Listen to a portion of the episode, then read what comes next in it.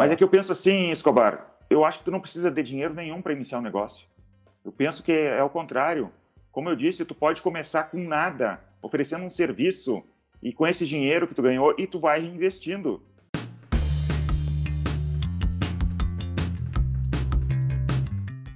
Então, hoje a gente vai conversar um pouquinho sobre como levantar dinheiro para abrir o seu negócio, ok? Uh, e dentro desse tópico, né, a gente tem diversas categorias aqui e nós vamos abordar cada uma delas e conversar um pouco até sobre a nossa experiência, a nossa percepção em cada uma dessas uh, possibilidades para levantar dinheiro. A primeira categoria que eu quero trazer hoje é o bootstrap. Então eu quero começar perguntando para vocês o que, que é o bootstrap, afinal de contas. Bootstrap, nome complicado para uma coisa simples, que é juntar dinheiro do teu jeito ali, né? E fazendo teu dinheiro que tu investiu num pequeno projeto, começar a reinvestir o que tu ganhou. Basicamente isso, né? Nome difícil para coisa simples. Eu tenho uma curiosidade sobre o nome. É, ah. Eu li no livro A Arte do Começo. Bootstrap é aquela alça da bota que a pessoa usa para se calçar, para calçar a bota.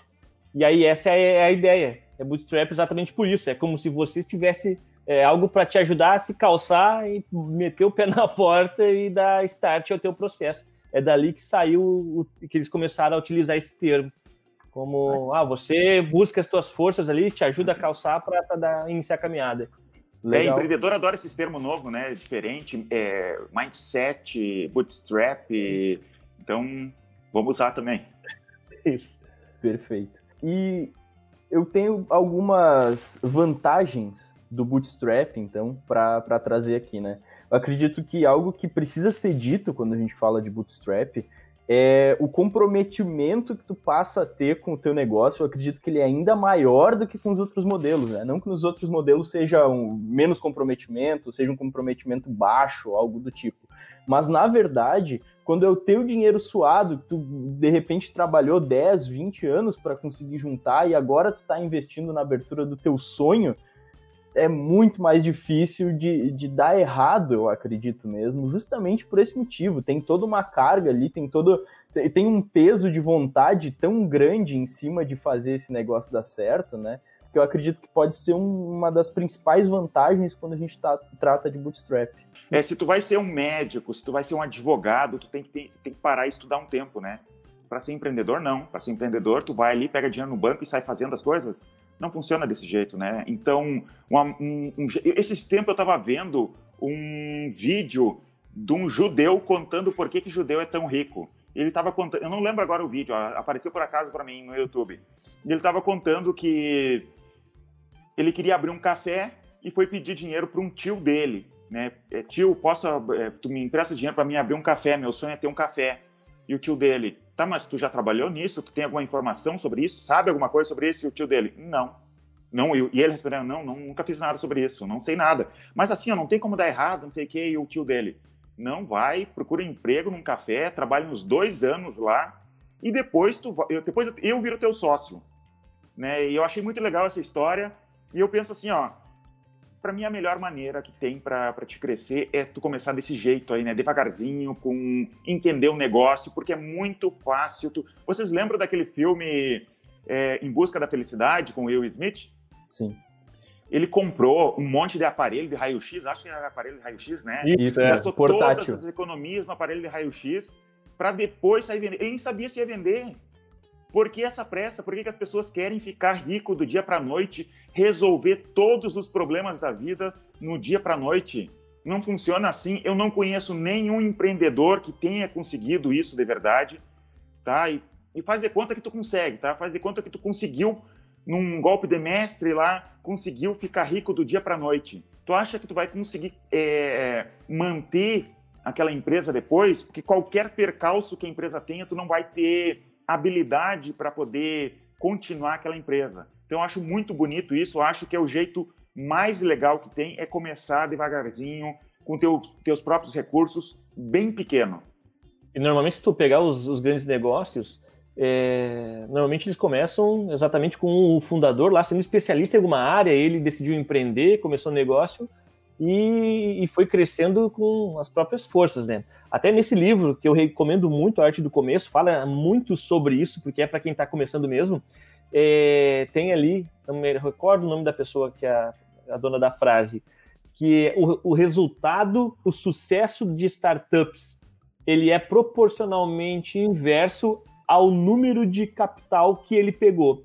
Ou seja, quanto maior o aporte que ele recebeu na primeira, na, na, na, no primeiro aporte, na primeira rodada de investimento, é inversamente proporcional a isso o sucesso da, das startups. Que no início, ali, você começar se tornando especialista, bem como o Davidson falou, é, e aprendendo é, na dificuldade como vencer o, o, os desafios, você vai construindo a cara, a, a cara né, a, a, máscara, a visão ali da, da, da empresa. Então, tem essa questão. Começar aos poucos vai fazer com que você aprenda durante o jogo, com que você vá montando suas armaduras de acordo com os desafios, né? E vai que tu descobre que o mercado é muito ruim. Deixa eu contar uma história. Uns anos atrás, é, eu e um amigo meu, a gente era bem jovem, a gente começou a comprar modem para DSL, né? Modem para internet. E revender aqui no, no Brasil. A gente comprava do Paraguai, tinha um cara lá que comprava do Paraguai, trazia aqui um preço mais barato e a gente vendia.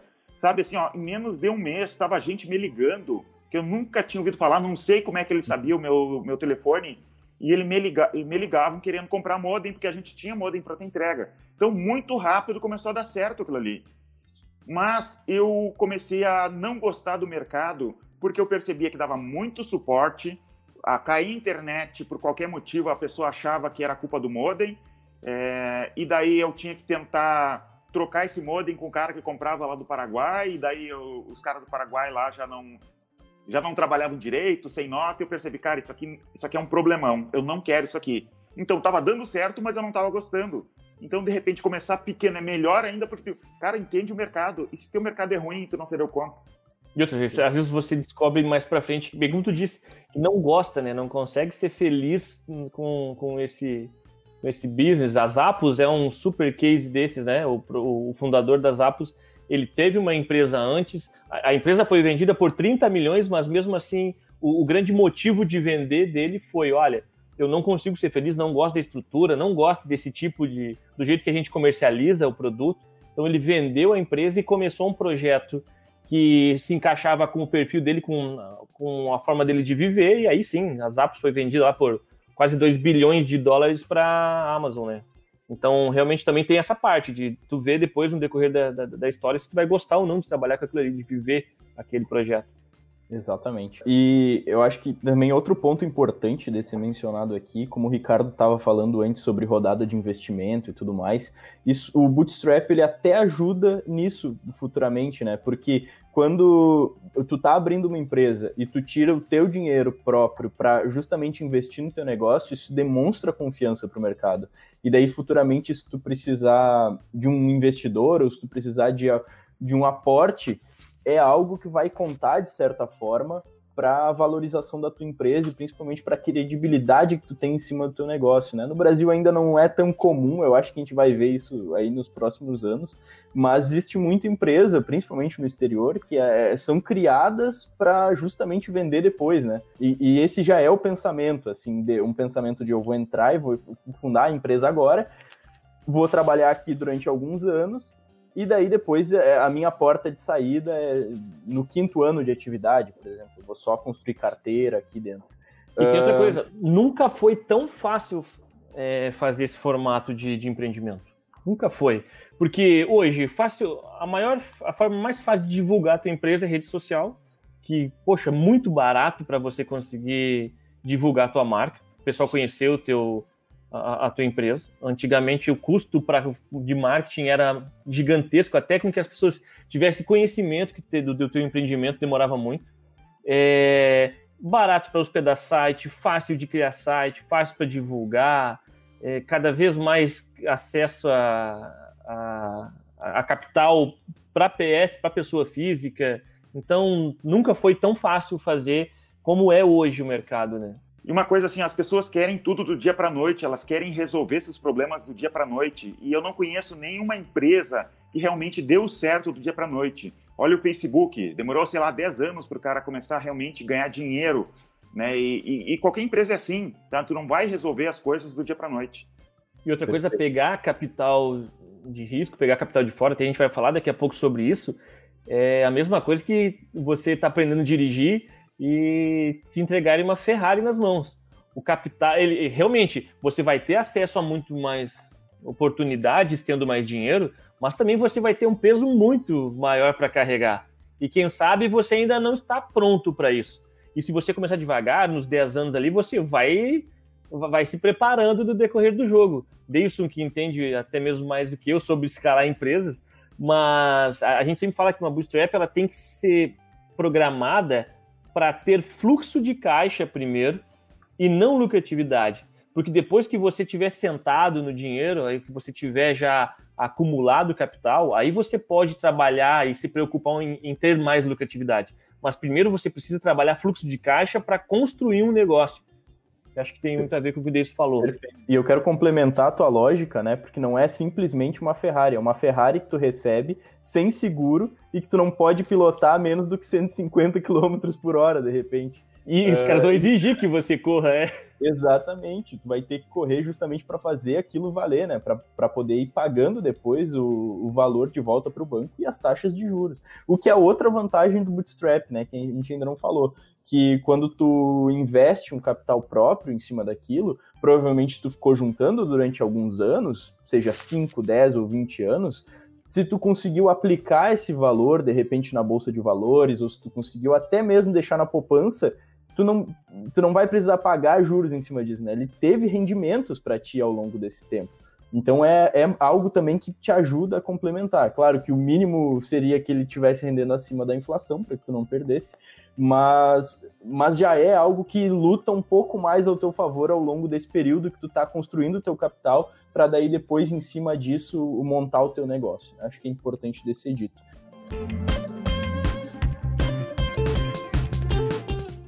E outra questão que também é importante do Bootstrap, que existem muitas pessoas que enfrentam uma demissão justamente como a oportunidade para abrir o seu próprio negócio, né? Então o dinheiro do FGTS ele pode também ser usado para dar o pontapé inicial para abrir um negócio, para fazer um investimento e também é algo muito comum utilizar esse esse capital que é obtido através de uma demissão, né, que é um período bem conturbado, que é um momento delicado da vida das pessoas, para produzir algo com isso e criar e deixar o teu, o teu nome no mercado de alguma forma através da abertura de uma empresa.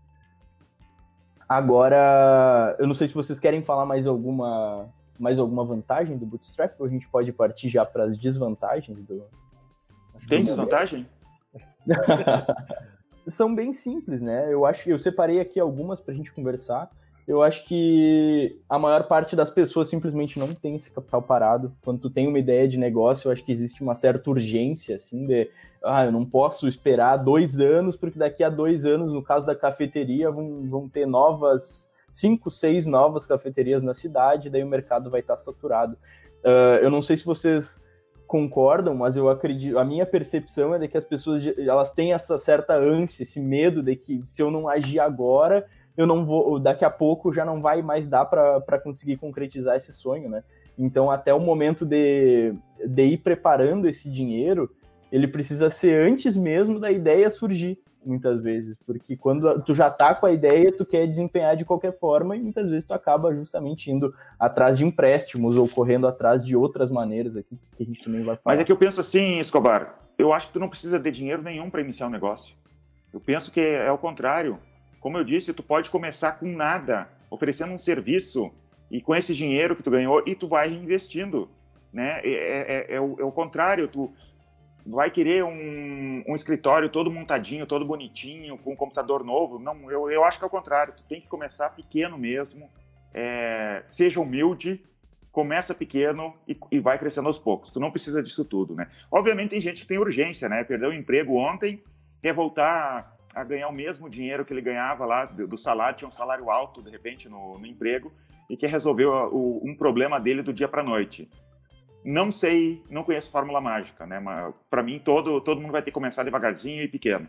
E sobre essa questão nós temos um caso que eu admiro bastante, o pessoal da RD, resultados digitais, ela iniciou, elas não tinham software, era eles entregavam na planilha. Então era na verdade um kit de planilhas que eles utilizavam para vender porque não para eram seis pessoas, não tinha dinheiro para programar, para desenvolver uma ferramenta, não tinha como esperar o tempo de amadurecer a empresa para ter caixa para desenvolver, desenvolver, precisava vender e começar com planilhas. Então, acho que começar pequeno sempre é possível, sim. Perfeito. E qual que é a ideia de você sobre vender um bem como, por exemplo, um carro para juntar o capital necessário para os primeiros meses de uma empresa? Vocês acham que é algo válido ou é fora Transformar de passivo em ativo? Passivo em ativo. Olha, carro, é, carro, tá, não sei se tu sabe, né? Mas carro tu tá perdendo dinheiro. Carro é que nem um filho. A não ser que realmente tu esteja trabalhando e tendo, tirando lucro com aquele carro, mas se tu só tá passeando com ele, tu tá perdendo dinheiro, cara. Tu não tá ganhando dinheiro com ele. E não tem problema, né? Se, se, tu, se tu quer ter esse conforto e tu tem condições de ter esse conforto, tudo bem. Mas, mas carro não é investimento, a não ser que tu esteja usando pro trabalho. É, e eu, de verdade, como eu disse antes, começar pequeno. Eu não, eu não venderia carro. Né? Obviamente, dependendo da urgência, dependendo de como eu preciso para sustentar minha família, eu não venderia o carro. Show. Eu não vou nem falar em casa, então também já é uma loucura maior ainda, né? Mas assim, ó, depois que tu já testou a hipótese, que tu já testou o teu produto, tu já viu que realmente funciona. Por exemplo, naquela minha ideia de modem, né, que eu estava vendendo modem. Se eu percebesse que era aquele negócio que eu quero, Agora sim, agora de repente já está na hora de vender um carro, tirar um empréstimo, alguma coisa, para acelerar o negócio. Aí eu não sou contra. Mas começar com dinheiro e pegar, vender algum bem, fazer que nem o cara da procura da felicidade, né, de, de comprar um monte de, de raio-x e tentar vender depois, aí eu sou contra. Uma piadinha, a não ser que você seja vendedor de processador de milkshake e tenha uma operação do McDonald's nas mãos, Aí, quem sabe, você pode hipotecar a tua casa ali, que vai fazer sentido. É. Foi o que o Ray Kroc fez e funcionou, né? Mas é super arriscado e eu também não indico hipotecar a casa. É perigoso. E outra desvantagem do Bootstrap é justamente essa, né? Que é extremamente arriscado de fazer sem ter um projeto muito bem definido do que vai ser feito e principalmente se tu não estiver disposto a começar pequeno, como o Davidson falou, né? Então o risco ele se torna muito alto quando tu trabalha com Bootstrap, porque depois basicamente tudo aquilo que tu tinha, ou boa parte daquilo que tu tinha, pode simplesmente não dar certo, não ter não fazer sentido mercadologicamente, uma série de outros motivos.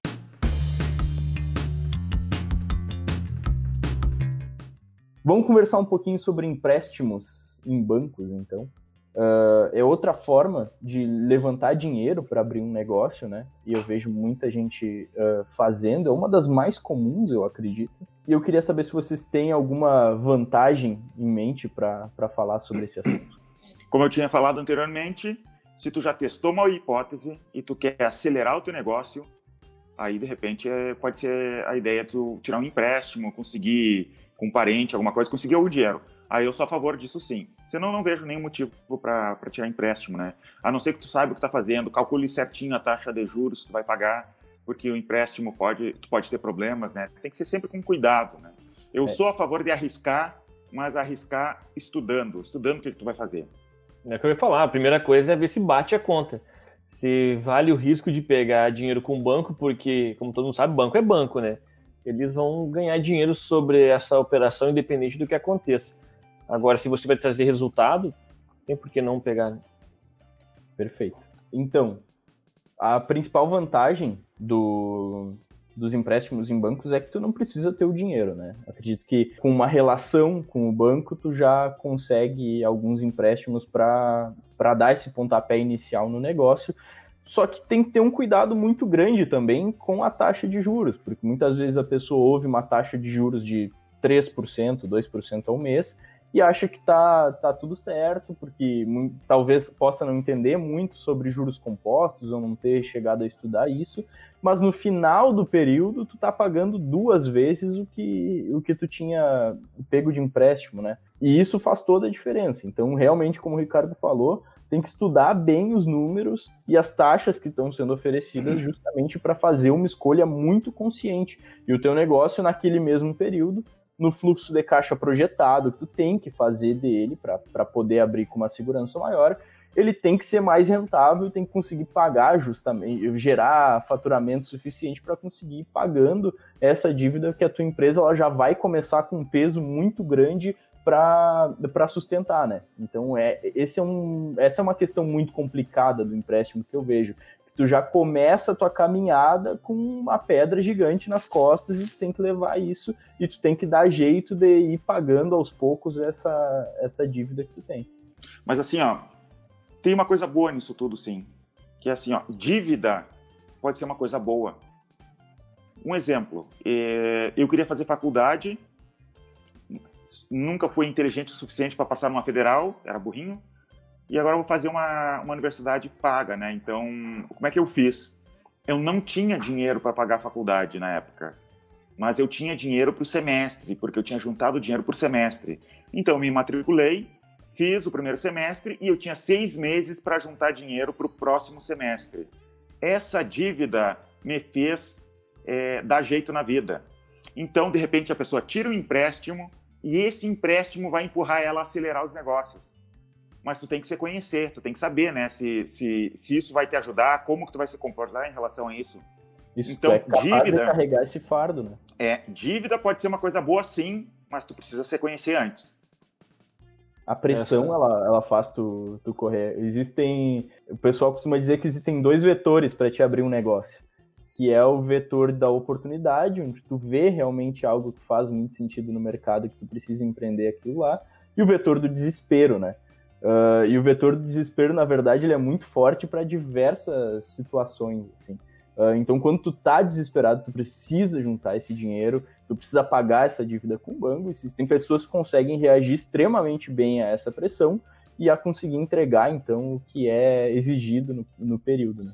Nada como um cachorro correndo atrás de você para você pedalar mais rápido, né? e não parar de pedalar. Bem cansado, não fica.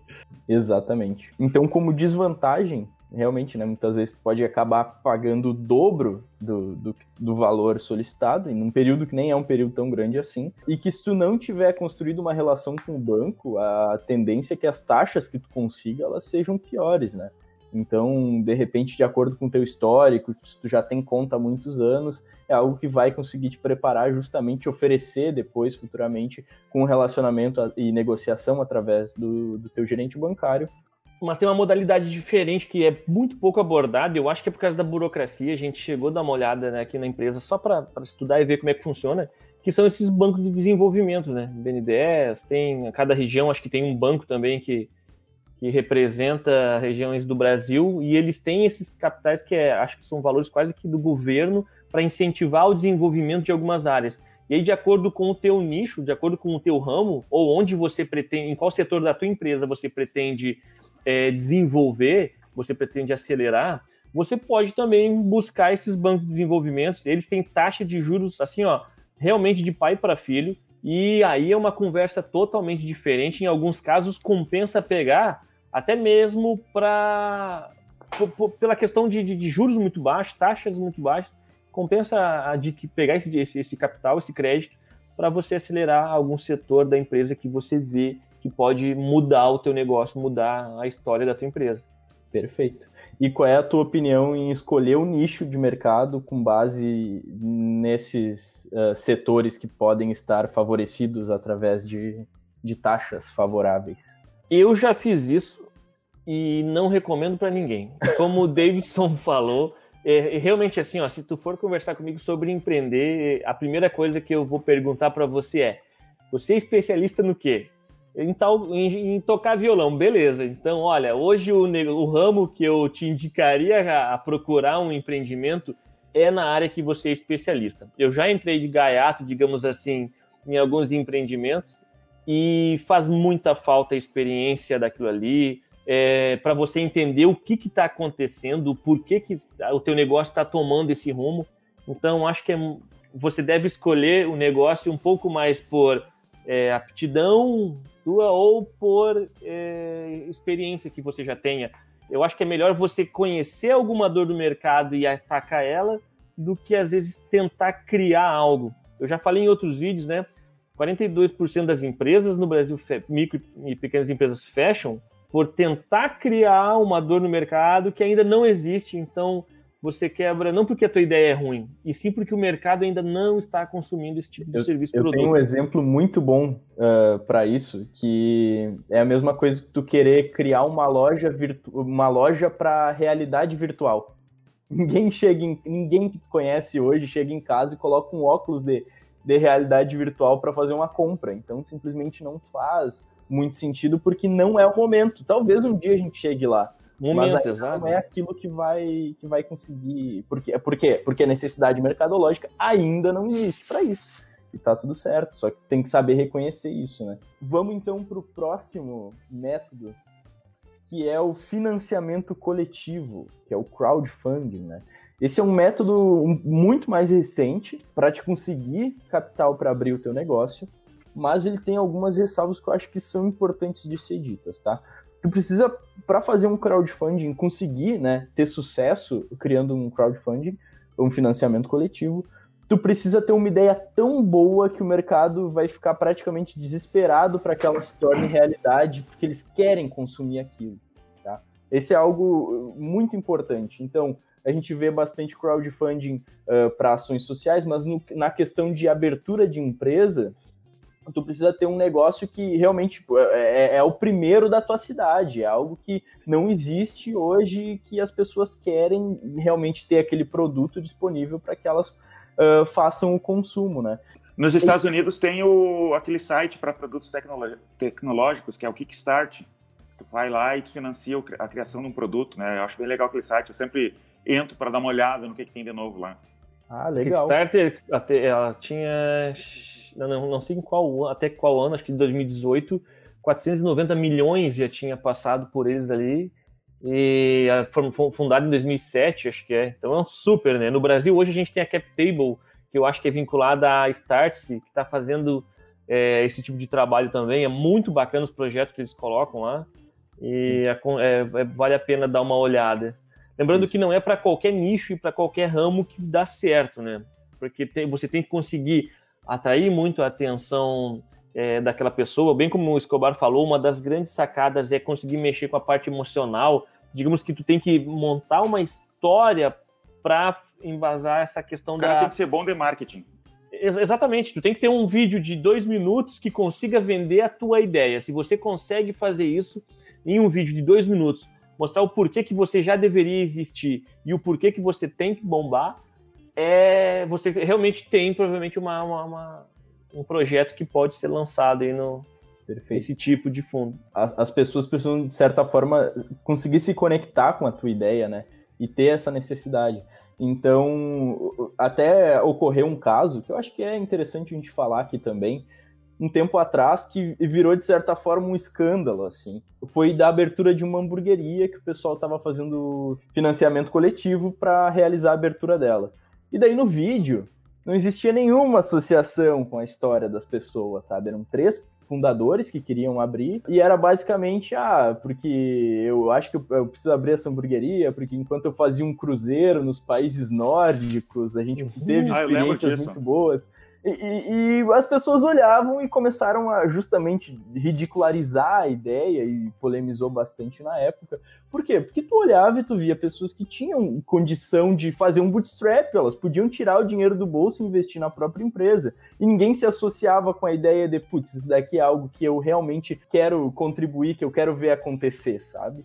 Então, tu, a, tu, precisa ter uma história muito compatível com a história do teu público, das pessoas que tu quer que tornem aquilo realidade. E outra coisa, construir recompensas também de acordo com o tier da, da doação que a pessoa vai fazer. Se tu está querendo fazer um crowdfunding, é interessante que tu coloque, por exemplo, doação de 15 reais, uh, e é uma hamburgueria, que seja, tá? Vamos pegar esse exemplo. Tu vai ganhar o, no dia da abertura já, ou a partir de determinada data, tu vai poder uh, ganhar um hambúrguer, vai poder ganhar de certa forma um produto daquilo, uma retribuição, uma camiseta da hamburgueria, pode ser qualquer coisa, mas, mas justamente uma recompensa por ajudar a tornar aquilo realidade, né? Você já então, participaram assim, de algum crowdfunding? Eu vi um que eu achei muito bacana, que era para é, edição de um livro. E aí, de acordo com o valor que você indicava, você poderia participar de um grupo que decidiria o nome dos personagens do livro. Que saco. Ou. Não, mas é que, é que. Exatamente. Cara, agora tu tocou no ponto que é decisivo para você. Você tem que. Quando você conta a história do, do, do teu projeto, você está tentando atacar um nicho de pessoas. E é exatamente isso aí. Ó. Se você consegue vender essa ideia para alguém, é, você consegue entregar. Por exemplo, não me recordo o nome da, da, da atriz aqui, mas ela arrecadou é, é, um dos grandes um dos grandes cases da Kickstarter. Ela arrecadou 6 milhões de dólares para fazer um filme sobre a história da vida dela. E ela foi uma das pessoas que tinha essa.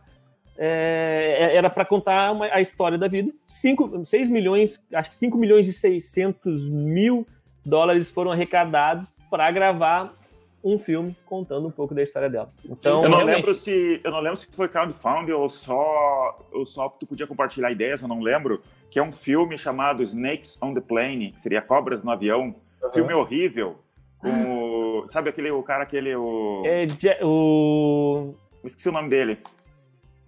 O Fury do do, do filme do herói lá. Esqueci o nome da dele agora. É, esqueci Hã? também. Da, e, o da Mario? Uhum. É, e eles, daí tu podia Samuel Jackson. o que ia acontecer no. Samuel Jackson, isso aí. Tu podia decidir o que ia acontecer no filme, não sei o que mais. E ficou horrível o filme. O filme é Imagina, muito ruim. cobras no avião. o filme é realmente muito ruim. Ah, é muito engraçado. Assim, ó, eu já vi dois crowdfundings que me chamaram muito atenção porque eu realmente consegui me identificar bastante com a ideia. Um era de um jogo e era um jogo muito interessante. No final das contas, veio uma empresa maior de jogos e, e investiu pesado na ideia justamente para ficar com parte desse produto também.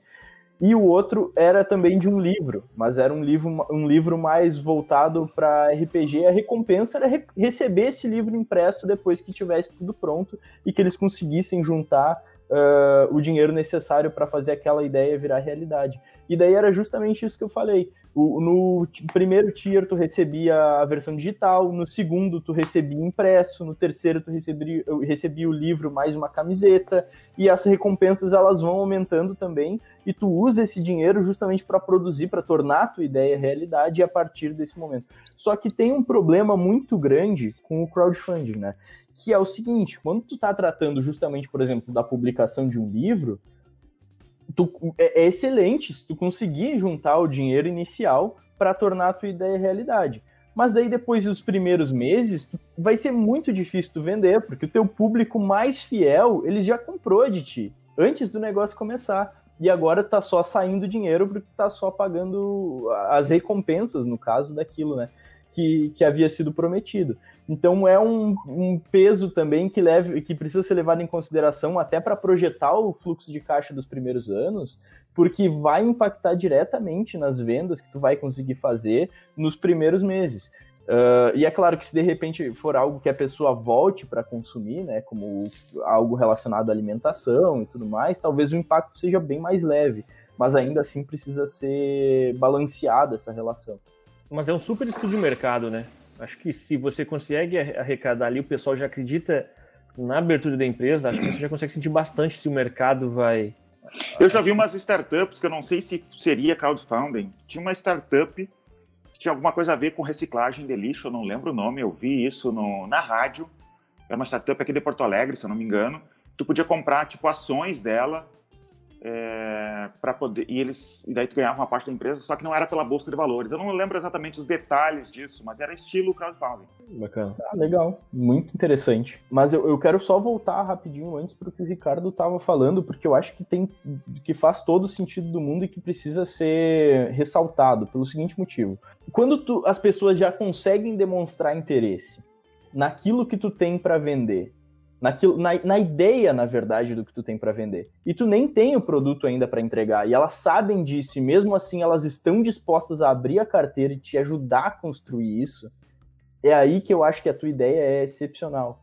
Porque tu conseguiu realmente identi se identificar, ou pelo menos criar uma base de pessoas tão engajadas com o teu negócio, que elas estão dispostas a fazer o que for necessário para tornar ele possível, né? Então, junto contigo. Então tu, tu ganha mais do que clientes, eles são aliados, eles são pessoas que vão comentar sobre isso com os amigos depois. Olha, investir no, no crowdfunding desse, desse livro, por exemplo, desse livro muito interessante, ou dessa empresa que vai abrir, que vai fazer o melhor hambúrguer da história, se for o caso, né? Se eles tivessem conseguido gerar. Ah, assim, mas às vezes não, viu? Só para te falar, Escobar.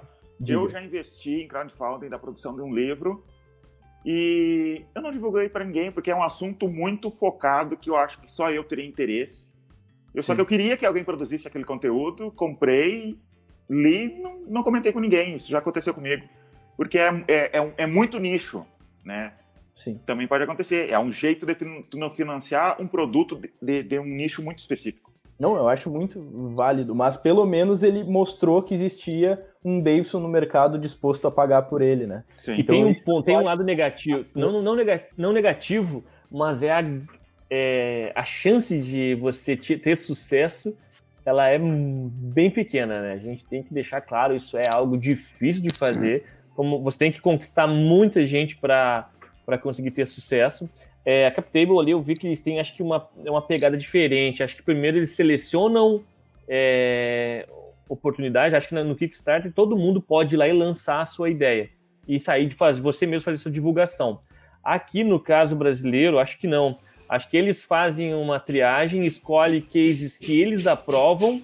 É, até mesmo eles têm ali a, a Startse, que tem né, conexão com com empresas com ideias incríveis, eles fazem essa triagem e aí eles aprovam, olha, você vai ser o nosso case desse mês e nós vamos lançar. Pelo que eu vi, eles têm batido sempre as metas ali de, de capital que eles buscam.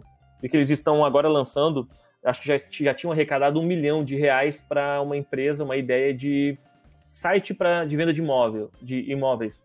Então, tanto aluguel quanto venda. Muito bacana, já tinham batido a meta de um milhão. Perfeito. Acho que faz todo sentido. Acho que eles conseguem elevar a chance de sucesso, porém você tem que passar por essa triagem, se mostrar interessante antes de tudo, né? Outra coisa que eu queria dizer é que, querendo ou não, o crowdfunding, o, o financiamento coletivo, ele é bem mais difícil para empresas de negócio tradicional, né?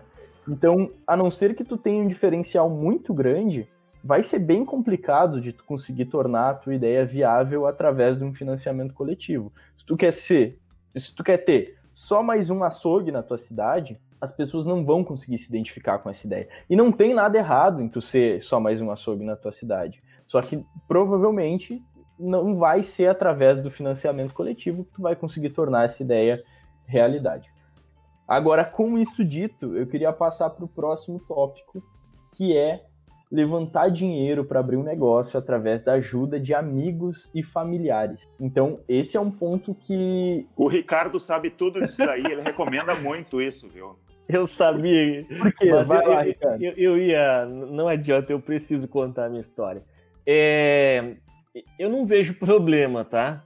Só que tem um grande detalhe aí. É, eu já fiz isso, deu errado e olha que poderia ter sido muito melhor a minha experiência, bem menos traumática, se não tivesse envolvido família. Porque o que acontece? É um, um é, realmente vai te ajudar na, na propulsão do, do, teu negócio. É, é um formato de atrair é, cash, né, capital para a tua ideia. Porém, você tem que entender que depois, caso dê errado, é, por mais que os familiares não tenham tanta ideia de retorno financeiro, você vai ter que arcar com, a, com aqueles custos ou não sei como é que vai ser a tua negociação.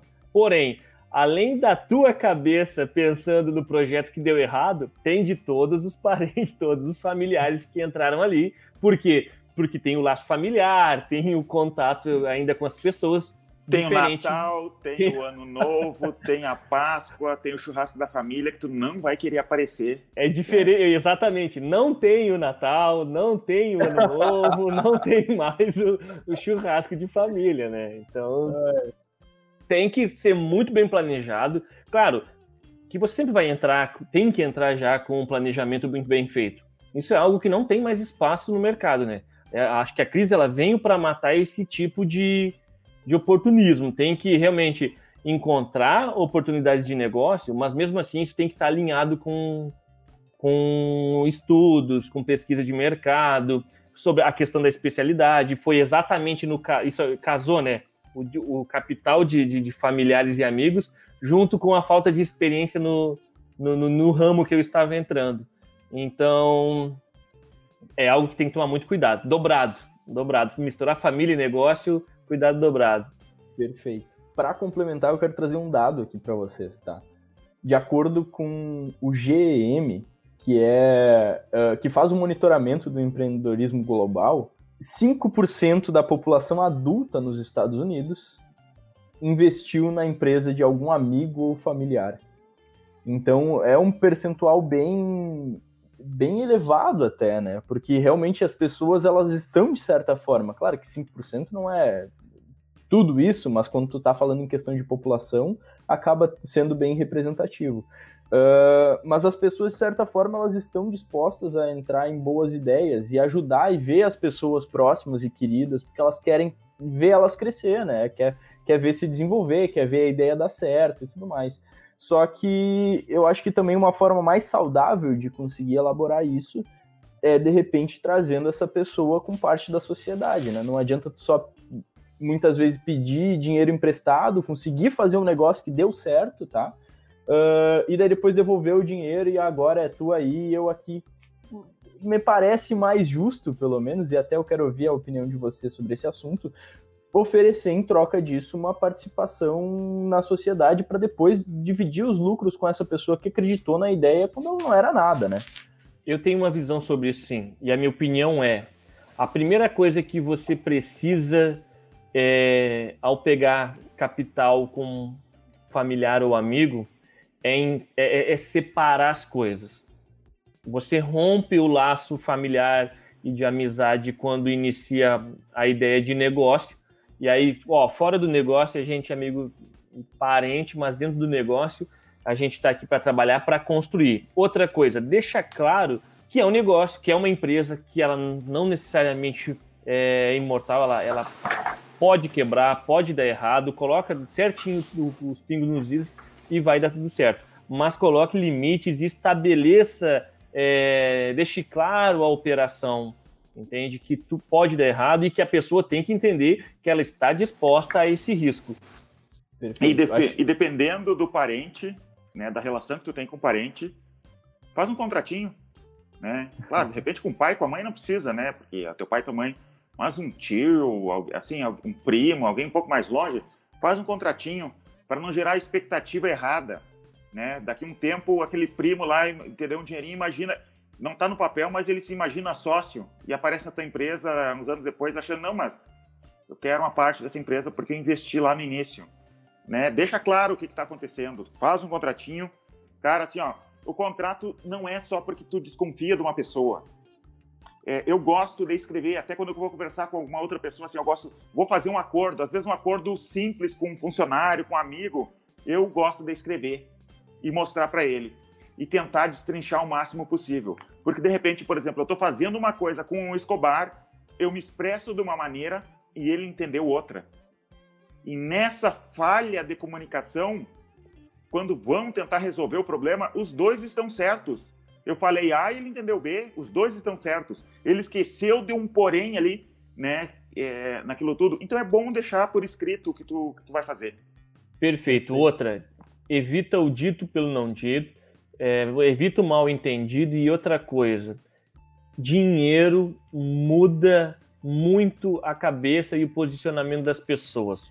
Não adianta, é algo delicado, é, no direito até dizem se você quer mexer de verdade com uma pessoa, mais do que mexer com um parente é mexer com o dinheiro de uma pessoa. Isso realmente é, afeta. Então, se você tem tudo ali, serve de, de, de proteção e também para deixar claro para os dois lados.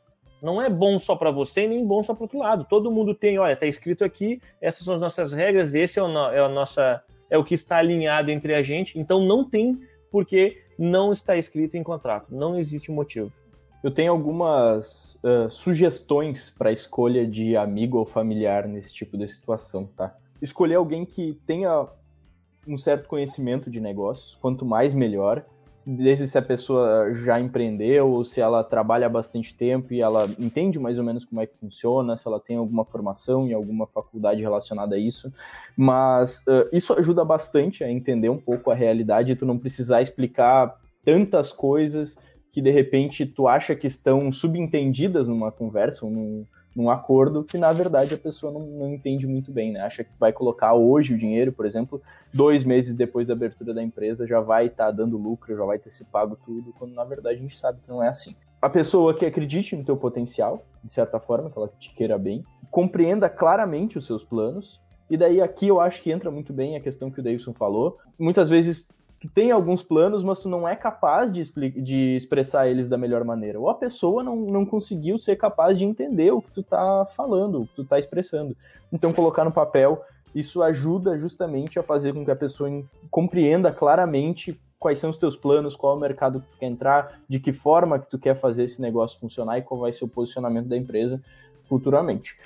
E que tenha total conhecimento dos riscos do negócio também, que é algo que o Ricardo já falou, mas eu acho que é importante frisar aqui, porque faz todo sentido a pessoa saber que pode dar errado, que é uma que, que vocês vão fazer tudo para que dê certo, mas não é. O mercado ele age de, da maneira que ele quer, né?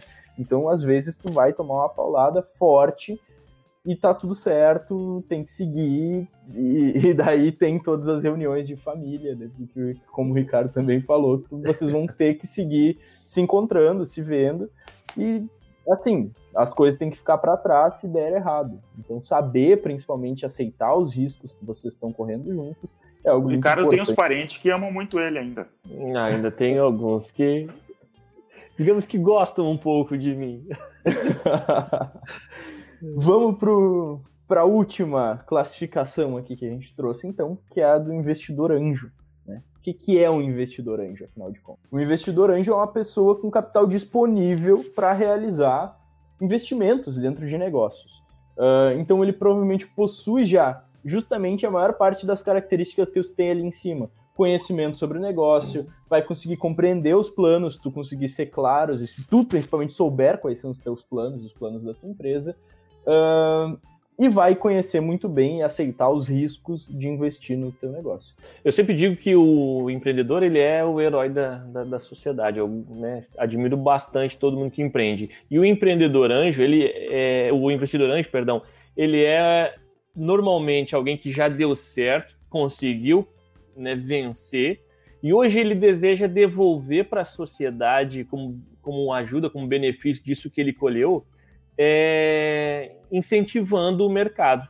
E aí, qual que é a ideia de um investidor anjo? Normalmente, investir em jovens, que, que foi o que ele viveu no passado, né? Incentivar eles a escalar os seus negócios, a colocar em prática algum sonho, algum objetivo, certo? É, ou se não, entregar algum produto que ele acredita de verdade que vai trazer uma solução ou vai ajudar de alguma forma o mercado. Então, essas são normalmente pontos que estimulam esses investidores anjos, é o que eles procuram. Aí, uma super dica né, para quem está captando esses investidores anjos é exatamente permitir que eles participem, porque muitos também têm o desejo de, de viver de novo aquele início da empresa, onde ele estava construindo algo, ele quer participar de novo, ele já venceu, chegou no limite com algum empreendimento que ele teve, e agora ele quer sentir de novo aquele sabor do desafio de construir mercado, do desafio de, de, de criar posição dentro do mercado. Então, empreender de novo, colocar o sonho, aquela parte do, do, do, do sonho a ser alcançado. Então, compartilhar com isso, permitir que ele participe disso, também é uma forma de atrair esse investidor anjo junto com a tua proposta, junto com a tua ideia, né? É, eu acho que isso é muito relevante ser dito, porque, seguinte, quando tu tem mais uma pessoa pensando na viabilidade do negócio que tu tá tentando abrir, né? E principalmente uma pessoa com experiência que já passou de repente por uma situação próxima com a tua, ela vai te ajudar a, a analisar se aquele negócio realmente é viável. De repente tu ia cometer cinco, seis erros e isso ia atrasar muito o desenvolvimento do teu negócio, que ele batendo o olho ele já sabe identificar que isso daqui não dá certo, que, tu, que o caminho para o teu negócio seria outro. E daí nessa conversa vocês vão alinhando junto. Então, quando tu traz o investidor anjo para dentro do projeto, é justamente uh, tem pessoas que cedem parte da empresa nem pensando no dinheiro que vão receber para poder financiar o negócio com isso, né? Mas sim para ter mais uma pessoa experiente pensando no seu negócio. E a gente vê isso de vez em quando no Shark Tank, por exemplo. Então, eles só querem trazer alguém interessado no, no crescimento da empresa para perto, para poder tirar dúvidas, para poder desbravar o mercado junto, para poder pensar nos problemas juntos. E isso é muito importante. Então, ele, ele ajuda até a direcionar melhor o foco da tua empresa. Muitas vezes, tu conseguiu desenvolver um produto que é excepcional, mas tu não, não sabe exatamente quem que ele vai conseguir ajudar, ou qual vai ser a melhor forma que, que esse produto vai conseguir performar no mercado o investidor anjo ele consegue, uh, com o conhecimento todo de mercado que ele já tem, focar então a atenção do, dos esforços da tua empresa no, naquilo que vai ser mais rentável, né? que vai escalar melhor. Agora, desvantagens do investidor anjo, né? É que, de certa forma, tu acaba perdendo parte do controle da tua empresa. Não vai mais tomar as decisões sozinhas, vai ser mais um sócio, uh, dependendo de como for esse acordo entre vocês, ele pode justamente ter mais poder do que o próprio fundador em determinados projetos. Acredito que se a empresa nem saiu do papel ainda, é muito mais provável que, que isso aconteça dessa forma, inclusive. Uh, e é difícil também de, de conseguir vender a ideia de um negócio que tu ainda não testou mercadologicamente, né? Então, ele pode entrar muitas vezes em uma rodada de investimento, mas é bem mais difícil se tu não conseguiu fazer uma venda ainda daquilo que tu tá, ou, ou realmente posicionou a tua empresa no mercado ainda. E são passíveis justamente de divergência de pensamento, né? Então, às vezes, tu tem algo muito bem definido na tua cabeça e é dessa forma que tu quer criar e é assim que tu imagina o teu negócio e vem uma pessoa e te diz que não é bem assim que o melhor foco seria outro, mas pode não concordar com isso. E às vezes tu pode estar certo, muitas vezes pode estar errado também. Então vai ser mais uma pessoa que tu vai ter alguns debates e que de certa forma vocês podem começar a gerar alguns atritos assim que não sei se seriam tão saudáveis aí para o desenvolvimento do negócio mais para frente. Beleza. E é isso. O programa de hoje terminou eu quero agradecer de verdade a todo mundo que ficou até o final do episódio, tá? E se você tá ouvindo pelo Spotify, pelo Deezer, pelo Apple Music, por favor, nos segue aí. Se você tá assistindo pelo YouTube, seria muito importante se você deixasse um gostei e um comentário aqui embaixo. Também se inscreve no nosso canal. A gente está disponível em, em praticamente todas as plataformas. Onde você quiser ouvir o podcast do gestor, você vai conseguir. Então é isso. Um abraço e até a próxima. Dá uma olhada também, pessoal, no, em outros conteúdos que a gente já postou. Por exemplo, a gente tem um podcast sobre inbound que fez bastante sucesso. O pessoal gosta bastante de inbound marketing. Né? Ele fez sucesso, então recomendo. De repente vocês vão gostar. Se vocês não estão interessados só em finanças, só no, na parte de que esse podcast foi sobre isso, né? Dá uma olhada lá no sobre inbound, que eu acho que vocês vão gostar bastante. Com certeza. E até logo. Outro episódio muito bom, agora que, que o Davidson trouxe esse gancho, é o de contratação. A gente está com muita visualização nesse episódio, o pessoal tem gostado bastante.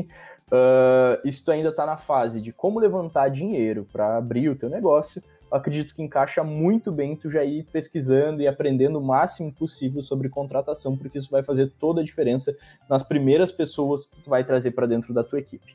Ok? Então, feito. Tchau, tchau. Até mais, pessoal. Tchau, pessoal. Tchau, tchau.